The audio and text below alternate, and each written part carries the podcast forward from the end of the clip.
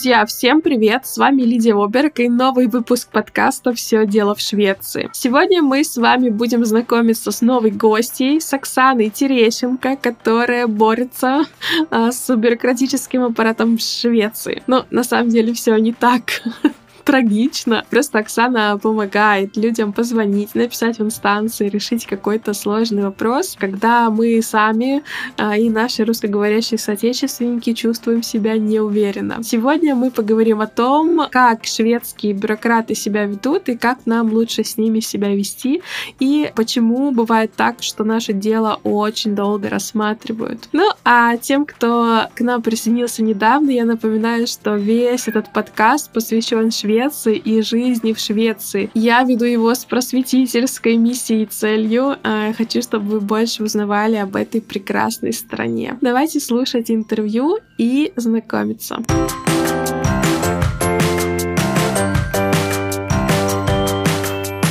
Оксана, привет! Добро пожаловать в подкаст. Я очень рада тебя видеть. Спасибо, Лида, за приглашение. Я тоже очень рада. Спасибо. Сегодня мы будем говорить про бюрократический ад или рай. Тут зависит от того, кто об этом э, говорит и кто где работает. Тем не менее, будем говорить про шведские инстанции. И э, ты мне будешь давать разные полезные советы. Но для начала расскажи, пожалуйста, пару слов о себе. Откуда ты, как ты оказалась в Швеции и чем ты здесь занимаешься? Я приехала из Молдовы. Э, я живу здесь, вот уже в декабре будет эм, пять лет, как я здесь. В Молдове я работала в колл-центре, которые занимались и занимаются, они сейчас работают, э, бронированием э, такси. Это на шведском это называется färdtjänst sjukresor, то есть поездки в больничные учреждения, и также поездки для людей с ограниченными физическими возможностями. Вот. Этот колл-центр существует уже ну, очень давно. Они открылись в Швеции когда-то в 90-х годах. Потом они начали искать более дешевые рынки рабочей силы, так сказать. Вот, открылись в Эстонии. Потом они значит, пошли еще больше э, по удешевлению работы э, сотрудников. Потом открыли офис в Молдове, и это было в 2000 третьем, по-моему, году в Молдове, если я не ошибаюсь. Потом они открыли еще один колл-центр в Сенегале. Угу. Вот, так что у этой фирмы, да, сейчас э, несколько колл-центров, и вот три из них находятся не в Швеции. И в одном из них я работала в Молдавии. Я устроилась туда в 2011 году. Сотрудничество начиналось с того, что они предоставляли курс шведского, то есть мы учили шведский, там, в этой компании. Шесть месяцев, очень интенсивный курс. Ну, потому что вы общались по-шведски, то есть люди звонили где-то, находясь в Швеции, они звонили по этому номеру и попадали на тебя, соответственно. Ну, да, да. Получается, мы сидели в Молдове, а, а оказывали услуги шведам, которые находились в Швеции. Даже один клиент как-то позвонил мне и потом говорит, ну это вообще не, это что-то невероятное. Вы сидите в Молдове у Дирихуэра Билар из Сверия и э, манипулируете машинками в Швеции.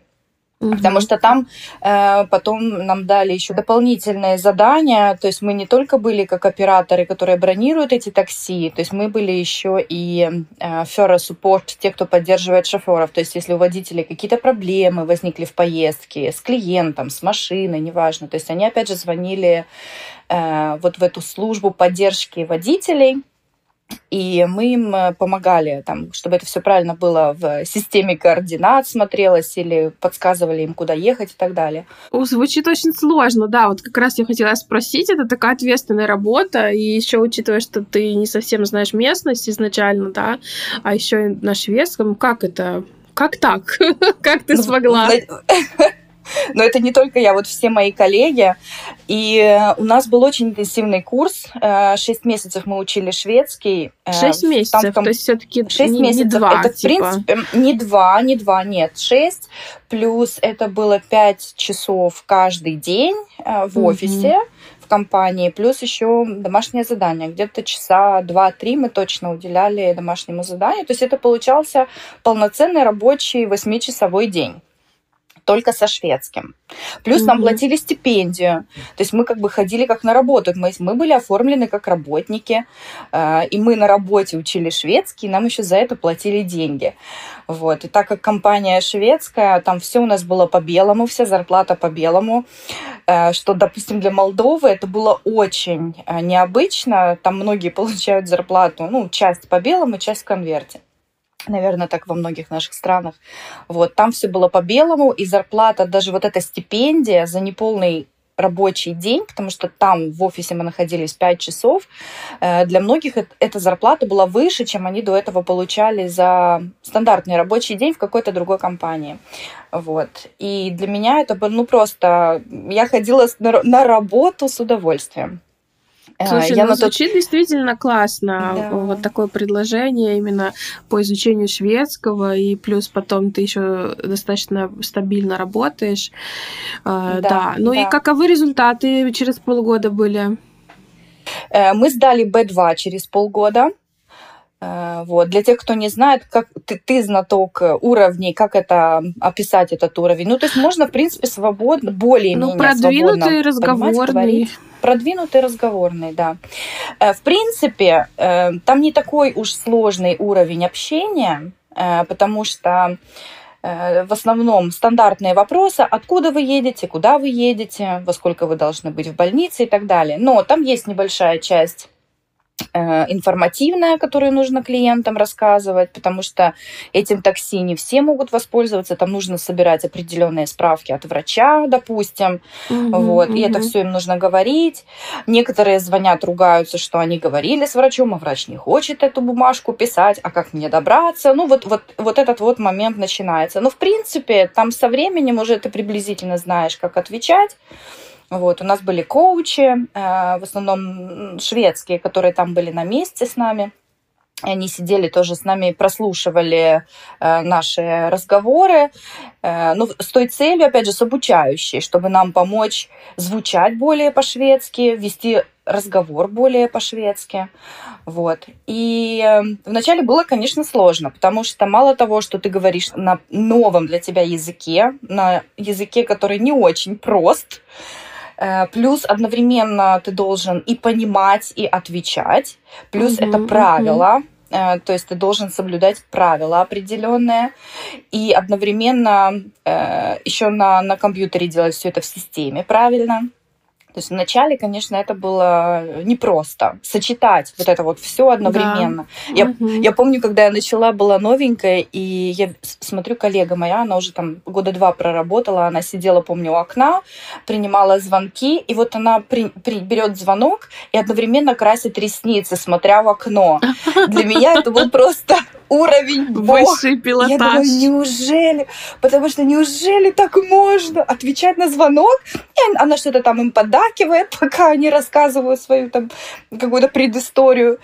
И для меня я просто смотрела на нее, думаю, неужели я так когда-нибудь смогу? Совершенно потрясающая история. А ты при этом в Швеции бывала на момент трудоустройства или нет? Буквально там за полгода до этого у меня случился развод. Э, вот, я осталась с двумя маленькими детьми. Такая вот классическая история, не знаю, там, Золушки или чуда какого-то. Uh-huh, uh-huh. Я была полностью подавлена, и мои друзья э, просто спросили меня, а ты была вообще в Европе? Я никогда в Европе не была. Они uh-huh. меня пригласили, говорят, ну давай тебе просто нужно сменить картинку. Вот. И вот я приехала в Швецию, я была здесь неделю. Я приехала именно вот в этот регион, где я живу сейчас. Это Вестрайоталанд, э, западное побережье. И у меня сразу охватило меня какое-то вот такое чувство, мысль у меня возникла, я хочу здесь жить. Угу. Потому что вот эти леса, свежий воздух. А я вообще родилась в России, у меня там по, по маминой линии бабушка с дедушкой, я летом всегда была там, во Владимирской области. Леса, ягоды, грибы. В Молдавии нет таких лесов. И вот это вот мне, мне не хватало. И сюда, когда я приехала, у меня как будто бы вот я попала в мое детство. Мне здесь так стало хорошо и уютно. Я так себе это объясняю, что, возможно, что-то в этом есть. И вот я так внутри себе сказала, я хочу здесь жить. Я приехала в Молдову. На тот момент я тоже искала уже другую работу, какую-то более высокооплачиваемую. Я понимала, что мне надо будет уходить, мне надо будет снимать квартиру. Вот. И я смотрю объявление и вижу объявление шведский колл-центр набирает сотрудников, и там вот это все описывается, требования ага, буквально знания английского, коммуникабельность, стрессоустойчивость, да. И плюс написано, что мы обучаем шведскому и платим еще стипендию, такая-то сумма. Я вообще... И это был последний день, когда можно было послать CV. То есть я так влетела в последний вагон. Так, это, это рок. Да, да, да. Но у меня было внутреннее спокойное ощущение, что ну, меня не могут не взять. ну, вот mm-hmm. это просто, это просто мое. Да, вот так я попала туда. Слушай, ну мне кажется, что вот эти годы, э, там 2010 и там вот это какой-то расцвет шведских аутсорсингов, а, потому что я сама работала в шведской компании, живя в Санкт-Петербурге, и там очень много ребят, кто совершенно не связаны были со Швецией, э, работали, да, это была IT-компания, и потом многие uh-huh. тоже уехали в Швецию, и при этом они э, учили шведский на рабочем месте, но им не нужен был шведский для работы, uh-huh. но это было как бонус, да. И uh-huh. очень много таких историй как раз про то, что шведы э, свои услуги продают с помощью стран, где рабочая сила намного дешевле. А, но мне кажется, сейчас как-то не поменьше с этим. Не знаю, может быть, просто потому что я здесь живу, уже этим не интересуюсь. Ну, в общем, может история... быть, я вот тоже не знаю, как сейчас. Да, история, момент с изучением шведского такого интенсивного, я такого еще не слышала. Ну и получается, ты вот переехала спустя несколько лет работы там. Как это произошло? У меня, получается, пока я там работала, я работала в нескольких, э, у меня было несколько э, должностей, то есть я начала как обычный оператор, а потом я работала э, то есть тот человек, который обучает уже людей, пришедших с курса шведского, уже обучает непосредственно э, работе в системе бронирования, правилам, и там же в учебный курс входило то, что мы брали звонки, вот, то есть реальных наших клиентов, но мы это делали все вместе. То есть один кто-то э, сидел, брал, все остальные были на громкой связи, и я рядом там суфлировала. Вот, то есть я обучала уже пришедших новых операторов. И самая последняя моя должность была, э, я замещала нашего шефа, которая была в декрете на тот момент, то есть где-то полтора года я руководила вот этим нашим отделением молдавским. И э, у меня было какое-то... Я периодически искала работу в Швеции, но я понимала, я же не физик, не айтишник, не химик. Вот, у меня образование филологическое. Как я могу в Швецию попасть? Ну, эта внутренняя надежда во мне теплилась. Вот, и периодически я просматривала вакансии, и тут я увидела, что наши, так сказать, партнеры, это Вестра Йоталанс регион, где я работаю сейчас. То есть это э, организации, которые принадлежат все больницы, поликлиники, то есть ну, все медицинские учреждения региона. Э, вот этот отдел, который называется Хуйкресур, которые, которые мы и бронировали в Молдове, они ищут персонал, там одного человека. Кто-то на пенсию ушел, я уже не помню. И я решила попробовать у меня как-то внутри были немножко сомнения. Думаю, ну, им же, естественно, легче найти кого-то на месте, чем да, да. Э, вызывать. Вот. Я еще посоветовалась с моей бывшей коллегой, она шведка. Я говорю, слушай, стоит, не стоит. Я говорю, им же проще на месте. Вот как раз на тот момент э, шведский офис нас наш закрыли, то есть они переехали, там много людей уволилось. Я говорю, слушай, ну есть же люди с такой же компетенцией, ну вот, ну только в другом городе. Она говорит, тебе из Молдовы проще будет переехать в Швецию, чем им оставить все школы, садики и так далее и переехать совершенно в другой город, даже если в это в одном регионе. Она говорит, давай, пытайся. Вот, и я выслала CV, они сказали, классно, давай попробуем. И вот они меня проинтервьюировали, и я получила это место. Но опять же, я подавала в миграционное агентство, потом мы не знали, сколько времени это займет. Э, то есть это был такой вот какая такая игра в банк. Э, но мне за три недели дали решение э, положительное, естественно. Ого. То есть это тоже какие-то рекордные были сроки. Как раз вот мое трудоустройство должно было начинаться 1 декабря 2017 года. И я буквально получила решение за две недели до этого. И я успела даже начать в те сроки, которые, в принципе, и планировались. Вот. И вот так я переехала в Швецию. Через два дня после переезда начала работать, да. можно сказать, что у нас похожие истории, хотя, конечно, переехала да. я не по рабочей визе. Я думаю, в моем случае это было бы нереально с помощью шведского языка. Кстати, все, кто нас слушает, кто, возможно, учит шведский э, на родине и хочет переехать как-то с помощью именно шведского языка, эта история э, невозможная. Нужно еще что-то, вот как, какой-то еще навык, какой-то навык или да. воссоединение с кем-то, кого вы встретили да. в Швеции. Слушай, ну здорово, конечно. И получается, ты вот с 2017 года работаешь в том же самом месте. Да, работаю в том же самом месте, да. Отдел называется Хуйкресур. Э, мы администрируем поездки. То есть это не такси, да, еще раз скажем, а это если, например, у пациента была какая-то операция, ему, а, допустим, он не сможет сам доехать домой, если его выписывают, ему тяжело, он имеет право на такой вот э, подвоз, грубо Транспорт. говоря. Ну вот оно, в принципе, на шведском оно называется хуйкреса такси. Mm-hmm. То есть поезд, то есть такси, но не обычное такси, ты не звонишь в обычное какое-то такси, а звонишь именно вот э, по этому телефону, где вызываются такси именно э, для пациентов, грубо говоря. Но сначала нужно получить справку, на шведском это ресинтиг называется, у врача. То есть, ну или у медсестры она тоже может выписывать. То есть они сначала определяют, Э, действительно ли тебе нужно это такси, не можешь ли ты ехать на автобусе или там на своей машине. Они обычно спрашивают, как вы собираетесь добраться до дома, если mm-hmm, это после mm-hmm. операции.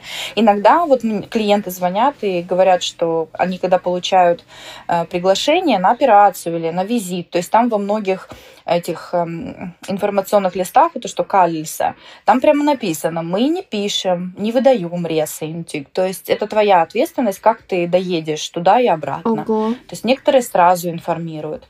Вот. Вообще по правилам это ответственность клиента э, добираться самому каким-то образом до медицинского учреждения, будь то машина, кто-то подвез э, или общественный транспорт. Вот. То есть уже в некоторых случаях, если действительно по медицинским показаниям человек не может сам доехать, тогда уже, но это тогда уже медицинский персонал, кто решает. Это обязательно должны они прислать вот это разрешение нам в Хуйкресаур.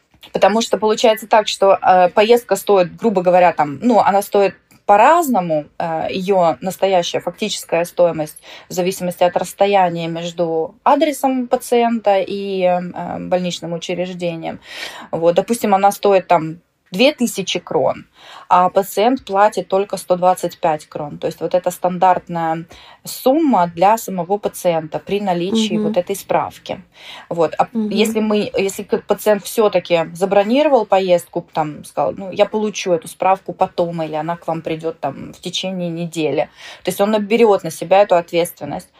И если мы не получаем все-таки эту справку от врача, тогда мы выставляем пациенту счет, он должен платить всю вот эту сумму, сколько стоила поездка фактически. Mm-hmm, вот.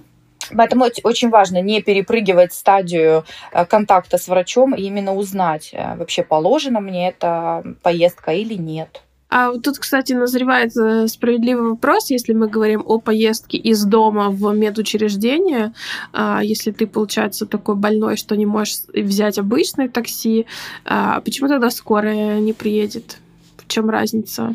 Скорая, она везет достаточно ну, сложных пациентов, там, где вопрос жизни и смерти. Mm-hmm. Бывает такое, что скорая приезжают к пациенту, и они видят, что э, здесь не настолько э, острый случай, что его надо вести прям сразу. Они иногда даже сами, э, работники скорой, звонят вот в эту службу, где я работала, и э, бронируют именно вот, э, вот такое такси подтверждая своим звонком, что пациент может ехать с такси. Опять же, для региона это дешевле, если он поедет на такси, а скорая поедет дальше спасать какого-то другого человека. Вот. Здесь же по-другому э, скорая помощь работает. Они да, ездят да. ко всем, у кого 39 температура. Да, это вот. очень интересный факт, э, что скорая, даже если она приехала на вызов, она не факт, что тебя отвезет в больницу, если тебе надо в больницу. Да, не факт, что она тебя в больницу. Да. Но мы про медицину сегодня не будем много говорить, потому что тут может э, просто бездна открыться. А, Это а мы поговорим, тема, да. Да, мы поговорим все-таки о еще одной такой деятельности, которой ты занимаешься, как я понимаю, в свободное время, в удовольствие. Это помощь а, нашим людям с контактами э, с разными организациями, да, учитывая твой бэкграунд с, со шведским, который ты уже практикуешь э, каждый день, и опытом работы именно по телефону, разговора с разными людьми. Э, расскажи вот про вот эту деятельность. Что ты делаешь? Ты, ты так сказала в свободное время, как будто прикинь, что же я за человек, у меня нет других интересов. Я в свободное время для удовольствия занимаюсь. Но мне так э, кажется. Решение вопросов, тебе так кажется? Я создаю такое впечатление. Ну, серьезно. И на самом деле я уже даже не помню, как это началось. Э, как-то вот через знакомых, через тех, кого я знаю, кому-то я, может быть, предложила сама помощь, когда там им нужно было позвонить, решить какой-то вопрос. То есть для многих наших людей это действительно очень стрессовая ситуация, когда приходит какое-то письмо из какой-то инстанции, и не зная языка, человек не понимает, о чем речь, или там он пытается перевести в Google Translate, а слова специфические, или вообще есть такие вещи, которых в наших странах нет, и людям очень тяжело понять вообще, о чем идет речь. А если приехали люди, кто не знает ни шведского, и, допустим, английский, ну, очень-очень базовый такой разговорный, или и, и такового не имеется, mm-hmm. им тем более сложно. Особенно в начале, когда надо там, не знаю, послать заявление, свои там эти заявки в страховую, в Försäkringskassan, или что-то с налоговой, там, опять же, те же персональные номера. То есть вроде бы это такие вот простые шаги, которые нужно сделать всем в начале. Эм, для многих это на самом деле очень, очень тяжело. А, практически, ну вот им нужна помощь, потому что иначе они никак не могут это сделать. Вот. И я, получается, кому-то помогла вначале куда-то позвонить или заполнить какую-то анкету, и потом вот так вот через сарафанное радио угу, уже угу. начали приходить или там связываться со мной там знакомые знакомых и так далее. Для меня, в принципе, я же сама, получается, работаю э, тоже как хандлеггера, как перевести хандлегера на русский? Инспектор по рассмотрению дел. Вот, инспектор по рассмотрению дел, да. Э, потому что именно моя работа, у меня несколько э, обязанностей. То есть мы и на телефон отвечаем, то есть так, точно так же, вот как звонят с различными mm-hmm. вопросами, проблемами, или человек недоволен решением, которое мы выслали, или он недоволен выплатой, которую мы осуществили.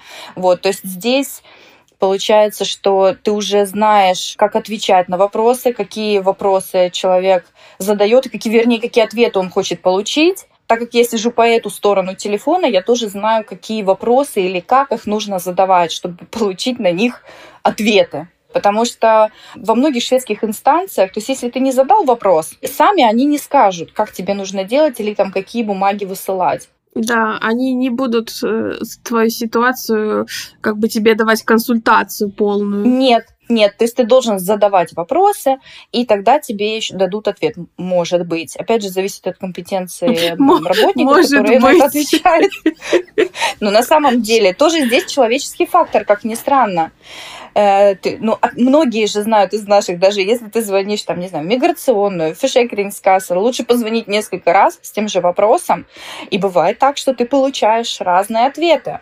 Да, в зависимости от того, кто на этот вопрос отвечает. То есть для меня я уже такой стрессоустойчивый товарищ в этом плане, что я находилась по обе стороны телефона, то есть я, я отвечаю, и я э, сама тоже звоню, выясняю какие-то моменты. Поэтому для меня это, в принципе, не сложно, и мне, в принципе, это нравится. То есть я, на самом деле, мне очень радостно, когда человек ко мне обращается с проблемой, и мы звоним или пишем, выясняем, и проблема решается. Вот. То есть, ну, я, я от этого тоже получаю удовольствие, когда, когда я помогаю вот людям в каких-то таких ситуациях. У меня, в принципе, нет какой-то там почасовой оплаты, э, когда люди вот так обращаются кто-то через кого-то.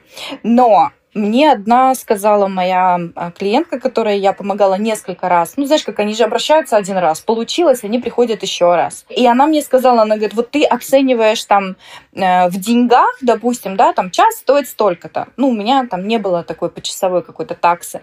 Она говорит, а я оцениваю с, с, со своей стороны, потому что для меня это была огромная проблема, угу. и ты мне ее решила, это раз, плюс те эмоции, которые я испытываю за то, что эта проблема решена. То есть человек это оценивает еще немножко по-другому.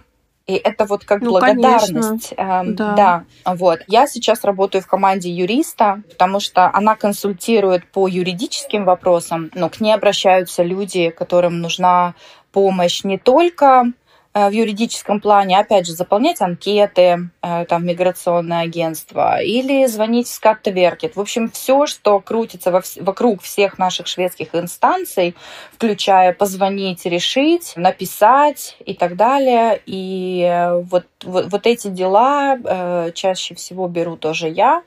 То есть они не требуют юридического образования, но они требуют тоже какого-то опыта, знаний, вот, ведения дела. То есть сейчас я вышла на другой уровень. То есть это раньше все было на, на уровне сарафана, вот, а сейчас я работаю в команде юриста. И мне, мне, мне, в принципе, это нравится, да. Но это очень здорово. Да, мне очень комфортно работать с Кристиной. У нас было такое, что я пришла, когда она мне говорит, «Э, давайте две недели, ну, испытательный срок, вообще посмотреть, там, понятно, справляюсь ли я, ей нужно посмотреть как работодателю. Вообще посмотреть, комфортно ли нам друг с другом. Вот. Мне посмотреть, какие будут дела и так далее. Вот. И мы определились две, две недели испытательный срок. Э, два дня прошло, и мне Кристина говорит, давайте мы две недели сократим ваш испытательный срок до двух дней, иначе меня, мне просто будет мучить совесть, что я использую ваши профессиональные данные, ну, как бы, э, то есть, ну, вот, вот так. Она очень порядочный человек, поэтому через два дня мы уже начали с ней сотрудничать. Слушай, ну супер. Поэтому сейчас я помогаю решать бюрократические вопросы уже более на таком профессиональном уровне, что ли, если так можно сказать. Ну, получается, у тебя две работы сейчас, да?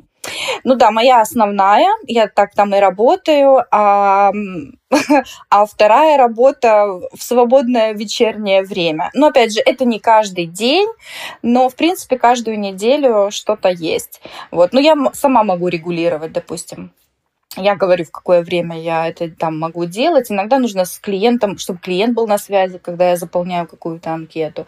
В течение рабочего дня, в принципе, когда нужно звонить в инстанции, ну, у меня такая работа, она позволяет. То есть я могу там 5-10 минут выделить со своей основной работы, э, куда-то позвонить и что-то решить. Вот. Поэтому это не проблема. Я это успеваю делать, да.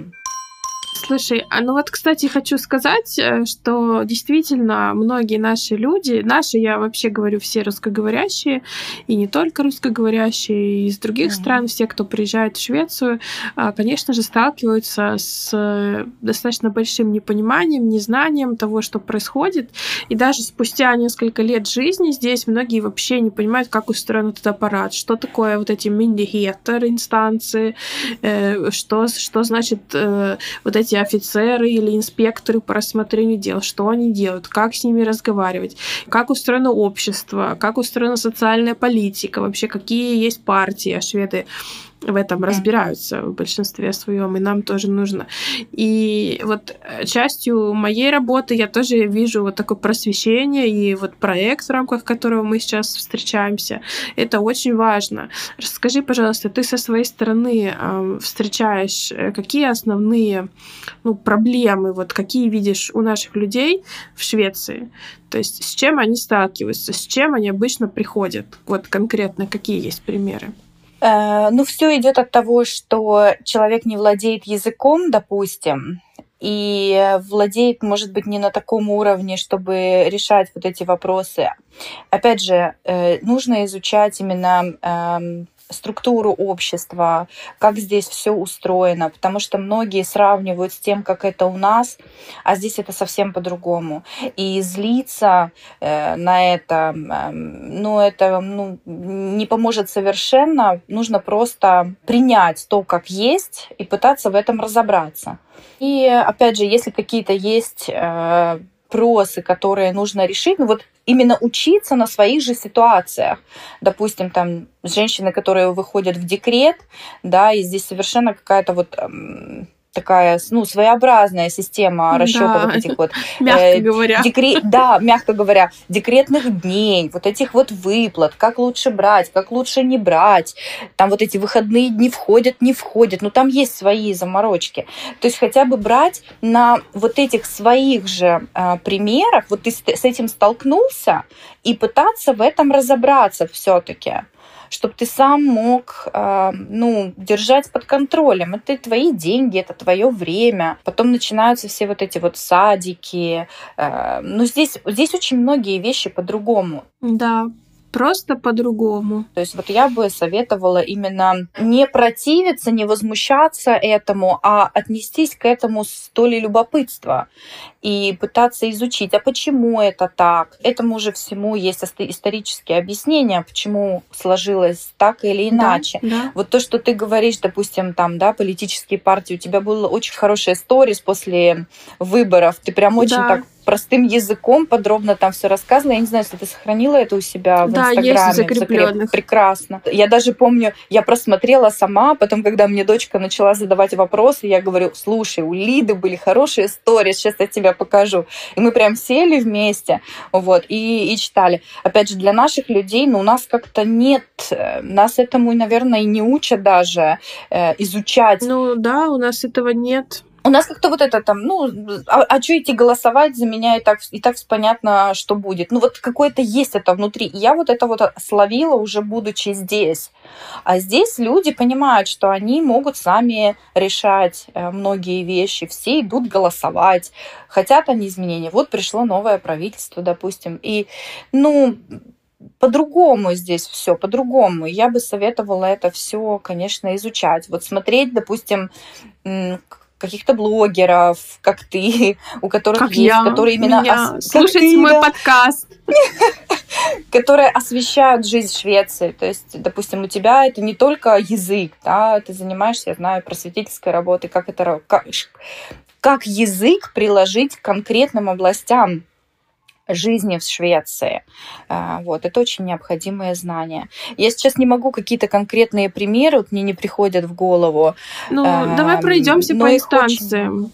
Да вот, например, я тебе буду говорить инстанцию, может быть, тебе uh-huh. какие-то идеи придут. Но в первую очередь, конечно же, все, наверное, сталкиваются с миграционной службой, да, это на моменте переезда и продления разных видов на жительство. А, какие сложности здесь возникают? Какое-то заполнение анкеты или что?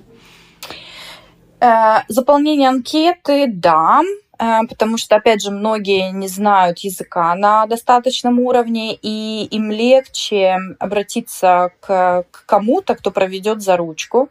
Э, и опять же, я даже вот спрашивала людей, для того, чтобы мне заполнить анкету, мне же нужна информация. Конечно. И то есть я, да, я все, я вот я удивлялась, думала, ну почему вы же все равно эту информацию заполняете, вы мне ее предоставляете. Точно так же вы можете это все вписать на сайте миграционки, как бы зачем вам я? Но э, люди чувствуют какую-то более э, уверенность, что ли, что есть рядом кто-то, кто знает уже, как это делается, и Э, ну, им нужен вот, э, нужна поддержка такая. Угу. Вот. И что касается миграционки. Потом э, я так наблюдаю, что многие из наших, к сожалению, они или не читают внимательно, или, может быть, переводят с Google переводчиком, допустим, требования документов угу. на там воссоединение, на продление или вообще на первую подачу. И вот или они читают между строк, подаются, дело уже в рассмотрении. Читают то, что хотят, видят то, что хотят. То, что хотят, да. Да, потом им высылают, допустим, письмо, пожалуйста, дошлите вот это, вот это и вот это, для того, чтобы принять решение. И они, ой, ай, а где, а у нас этого нет, а, ну там или еще что-то. Хотя смотришь, ну черным по белому написано список, допустим, который нужно будет предоставить. Или вот это вот наше понадеяться на авось, что-то может быть тоже есть вот э, есть такие люди, которые как-то думают, ну может быть проскочит, ну может быть там еще как-то как-то давайте, а потом решим. Нет, здесь это так не работает. Слушай, ну ты знаешь, э, я думаю, что у каких-то людей, и у меня, может быть, в какой-то степени есть такой, знаешь, саботаж вот этих всех э, бумажных дел.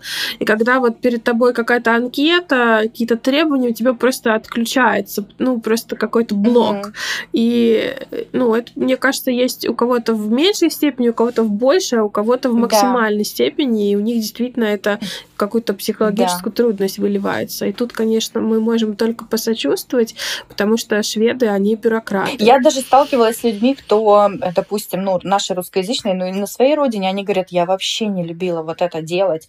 То есть, если это нужно было там даже идти в банк, говорить, э, или еще куда-то обращаться, ну, ну просто, говорит, ну, у меня ступор, я ненавижу это.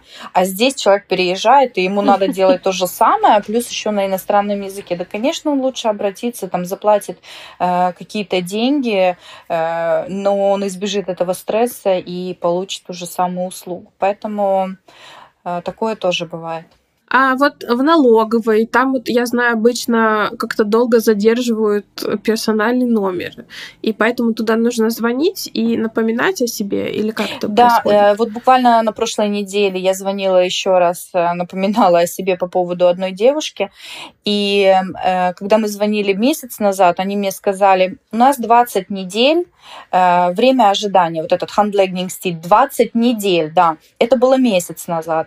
Я звонила на прошлой неделе, неделя, они мне уже сказали 18 недель handlegging state. Он мне говорит, вот отсчитайте 18 недель от дня подачи. Если она не получит до того времени, вот тогда, значит, звоните. Очень длинные сроки. А были еще случаи, когда люди обращались, допустим, уже перевалило за вот этот срок, за handlegging state. Допустим, они говорят, у нас 20 недель mm-hmm, нужно ждать. Mm-hmm. Человек говорит, у меня прошло уже 26 недель.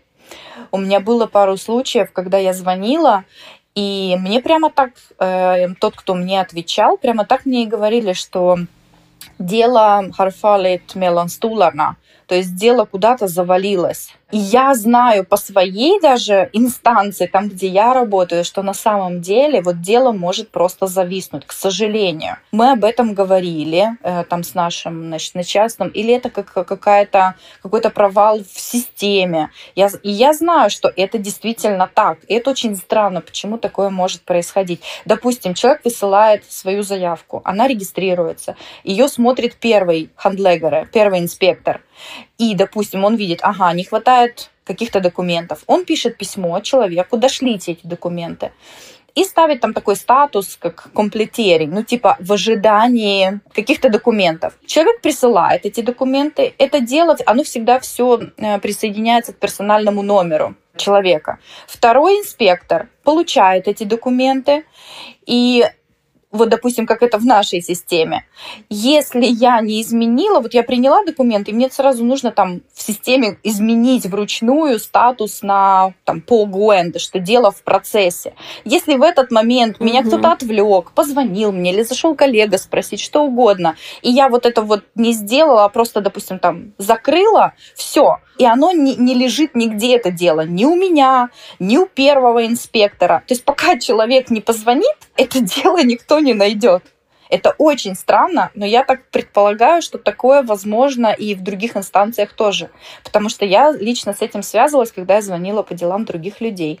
Мне, мне вот это сказали в Скатте в двух случаях, что фалит не э, Мелан Стуларна завалилась. И потом, после вот моего звонка, уже люди получали, допустим, сразу там буквально там через неделю получали персональный номер. Но это были вот случаи, когда уже время перевалило за их сроки, и мы напоминали о себе. Это очень ценная информация, которую ты сейчас рассказываешь. Поэтому, э, опять же, нужно звонить, напоминать о себе и говорить вежливо, но уверенно, как говорится. Не истерить, не кричать, потому что я сама знаю, сама я, когда мне звонят и истерят, э, мы все люди, везде есть человеческий фактор. Сразу хочется от такого человека просто вот закрыться и положить трубку. Но ты не можешь, так как ты при исполнении, но какие-то дополнительные дополнительные усилия не хочется делать человеку, который к тебе сразу с агрессией. Поэтому звонить, объяснять и задавать вопросы, что нужно. Хорошо, вот сейчас этого нет, что мне нужно сделать, какие документы прислать и так далее, и так далее. То есть задавать вопросы вынуждать их, чтобы они давали конкретный ответ. И прямо сразу садиться, если вы сами звоните в какие-то инстанции, всегда при себе иметь ручку и бумагу. И я прямо вот, когда я с ними разговариваю, я прямо записываю быстро, стенографирую сама для себя. Слушай, а вот ты когда звонишь, э, ну, за какого-то человека, ты э, получаешь от них какую-то доверенность или как это чисто технически э, происходит? Это по-разному. Не во всех инстанциях это требуется или в зависимости от вопроса. В касса, как правило, требуется. То есть если я звоню и говорю, у меня общий вопрос, ну, опять же, да, это касается какого-то человека, но вопрос общий, не какое-то конкретное дело. А иногда, да, нужен фульмакт, вот эта доверенность, и люди пишут пишут эту доверенность. Но это не так часто. Угу. Не так часто. Угу. Не везде это требуется. Я как раз хотела перейти к кассе социального страхования, вот это Фишекрингскасса, которая занимается mm-hmm. всеми выплатами, денежными субсидиями. А, как я понимаю, там основная загвоздка, наверное, в получении детского пособия, вот этот Barnby и, и декретных дней. Или какие-то еще есть вопросы, с которыми обращаются? Ну, то, что, с чем я сталкивалась, да, это именно э, получение детского пособия, когда первичная заявка, когда ты вообще просто регистрируешься в Фишекрингскассе, касса изначально, как только сразу после переезда регистрируешь себя и детей, вот, и потом бывает, что они же тоже долго рассматривают. Допустим, я получила решение о назначении детского пособия через 8 месяцев после подачи. И я сама звонила где-то пару раз, но они мне только отвечали, что длится какая-то проверка. Они проверяли, если я присоединена к кассе социального страхования. Хотя я, у меня фаст-контракт, и я работаю все там официально и давно, но тем не менее это заняло 8 месяцев. Вот. И наши тоже, кто подается, допустим, кому я помогала, тоже люди ну, спрашивают, а что там, а как там. То есть там не было проблем, проблема была в том, что это занимает несколько месяцев. Но позитивный момент в том, что все-таки деньги выплачивают и выплачивают ретроактивно за все вот эти месяцы ожиданий, там получается хорошая сумма потом. И да, когда декретные, когда и мама, и папа в декрете, и, допустим, там мама берет один день в не такие-то дни, папа другие, и вначале у некоторых может быть путаница, они там отмечают одинаковые дни у себя на маму и на папу, ну, потом происходят какие-то там, грубо говоря, ошибки. Им присылают письма, что, допустим, там, Маши Пупкиной мы вам не выплачиваем деньги за вот этот вот день, потому что Вася Пупкин уже за этот день подал. Вот. Ну, вот, это, вот эти моменты иногда не понятны. И люди пугаются, да, вот этих вот штук. Да, да, да. Но фашек касса, в принципе, не, не так часто. Но вот это вот самые основные, да, пособия на детей и вот эти вот родительские. Я не сильно вдавалась сама в тему э, родительских вот этих вот декретных денег, но как бы те вопросы, с которыми я сталкивалась, удавалось решить. Вот. Я еще у своих шведских коллег пыталась тоже говорю, а ну объясните мне вообще там простым языком, как вот это все. Но опять же, у меня был конкретный вопрос, mm-hmm. когда ко мне обращались, и я именно к своим шведам шла, у которых были маленькие дети, которые в теме. Говорю, объясните мне вот здесь, вот как. То есть они мне объясняли, а я уже, соответственно, там могла объяснить э, клиенту. Слушай, а вот вопрос по поводу языка все-таки мы затрагивали mm-hmm. так по касательной. А если ты владеешь английским языком, неужели недостаточно этого при общении с инстанциями? Это, конечно, лучше, чем ничего. Э, если достаточно хороший английский, можно на нем выехать Вопрос, опять же, какие инстанции? Я думаю, большие вот эти все Försäkringskassa, Skatteverket, Migrationsverket, там люди говорят на английском, и можно по телефону, опять же, получить ответ на английском. Но все письма пишутся все равно э, на шведском. То есть вам все равно корреспонденция будет приходить на шведском. Поэтому я считаю, что шведский все же нужно учить, даже если вы хорошо говорите на английском. В, например, в моей э, конторе у меня там достаточно, ну, женщины такого 50 плюс возраста, которые не очень говорят на английском.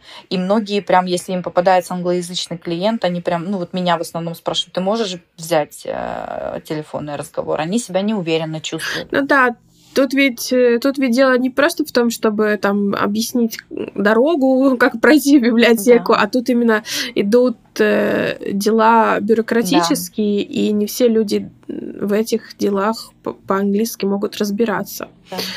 Да, действительно так. А с инстанциями, конечно, лучше общаться на их языке, а это бюрократический шведский язык, и очень много у нас есть э, разных понятий, именно терминов, да. которые поддаются сложному переводу на другие языки. Да. Их, конечно, желательно знать по-шведски. Это так, даже на английском, даже когда, допустим, там вбиваешь в Google переводчик, но оно переводит на английский, ну, как-то коряво. Поэтому я за то, что все-таки учить шведский. Если человек собирается жить в этой стране, э, особенно там заводить детей и так далее, то язык страны нужен. Опять же, для того, чтобы общаться с этими прекрасными инстанциями. Хотя бы для этого. Никуда не деться, всю жизнь с ними. Даст Бог, чтобы не так часто приходилось, но тем не менее. Ну да, ну, ну вот смотри, вот, например, машину ты покупаешь, там, ее надо снимать с учета, ставить на учет, там, а, плюс там, может, ты какой-то штраф не заплатил, да. тебе приходит, там, нужно звонить, или, или заплатил, там, не туда, там, случайно нажал, там, это все с этим разбираться в любой момент. Элементарно объявление в подъезде от твоего арендодателя или там кооператива, это же все на шведском. Ну вот это вот вся наша ежедневная жизнь. В основном основном все на шведском все равно. Да, можно там на английском спросить на улице, как пройти в библиотеку или там в магазине на кассе, конечно, они поймут. Э, но тем не менее, я думаю, что это, это часть, часть интеграции. Язык это очень важно. А скажи, пожалуйста, хватает ли тебе тех самых знаний, которые ты получила в период подготовки к работе, еще когда а, жила на родине? Или ты продолжаешь как-то учиться? Вот как у тебя со шведским? Я продолжаю учиться, но это, скорее всего, уже вот на ну, потому что я нахожусь в среде, все мои коллеги шведы. Плюс, когда я начала здесь работать, э, я очень большую часть моей работы знала. Конечно, я уже обучилась той части, которая, с чем они работают здесь. И мы же отвечаем тоже на телефонные звонки. У нас у каждого своя контора, но двери открыты. И я слушала всегда, как разговаривают мои коллеги по телефону, как они отвечают. Мы же отвечаем, в принципе, на похожие вопросы, как они строят фразы, чтобы это звучать читать более, uh-huh, более uh-huh. по-шведски. То есть поначалу, даже по, в первое время, я прям даже записывала себе, потому что одно и то же предложение, один и тот же ответ может звучать по-разному. И мне было важно, чтобы я звучала более по-шведски. Я сейчас не говорю там про акцент, а именно как ты строишь фразу. Потому что я заметила, что э, если ты звучишь более правильно, более по-шведски, тот, кто на другой э, стороне телефона, он чувствует себя более уверенно. И опять же, я как э, человек, отвечающий на телефонный звонок, я звучу более уверенно, я звучу более по-шведски, и это придает уверенности э, моему собеседнику. Я заметила это так. То есть для меня вот это было тоже своего рода обучением, что я слушала моих коллег, моих шведов, которые вокруг меня, я и записывала, я это и отслеживала, э, и как-то так старалась свою речь ну, улучшить. Обогатить. Обогатить, да, да. Но по первости, когда я только сюда приехала, я себя поймала на мысли, что когда я была в Молдове, я смотрела больше шведских фильмов, слушала больше шведского радио, чем вот после переезда. Но это, наверное, опять же, потому что мне нужно было решать еще какие-то свои там обычные вопросы жизненные, вообще просто, чтобы все устаканилось. Вот. Ну, а потом через какое-то время это опять вошло в свое русло. То есть я все равно изучаю язык, вот. У тебя было на курсе по акценту. Да.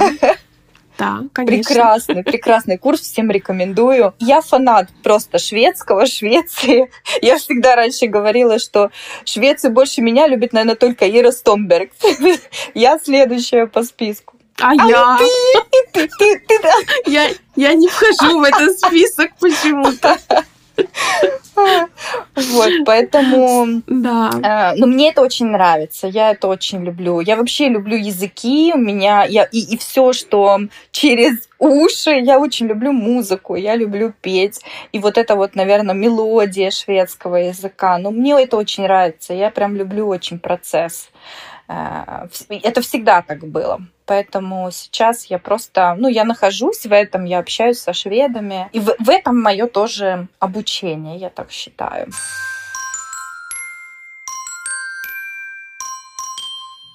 Оксана, спасибо тебе большое за ценную информацию, советы, и ты поделилась опытом тоже. Я думаю, многим он будет полезен. Мы подходим уже к завершающей части нашего сегодняшнего интервью, и я задам тебе вопрос, который задаю всем гостям, но я думаю, что мы уже получили на него ответ. Тем не менее, нравится ли тебе жить в Швеции и почему? Да, мне нравится жить в Швеции. Это мой был осознанный шаг переезда сюда.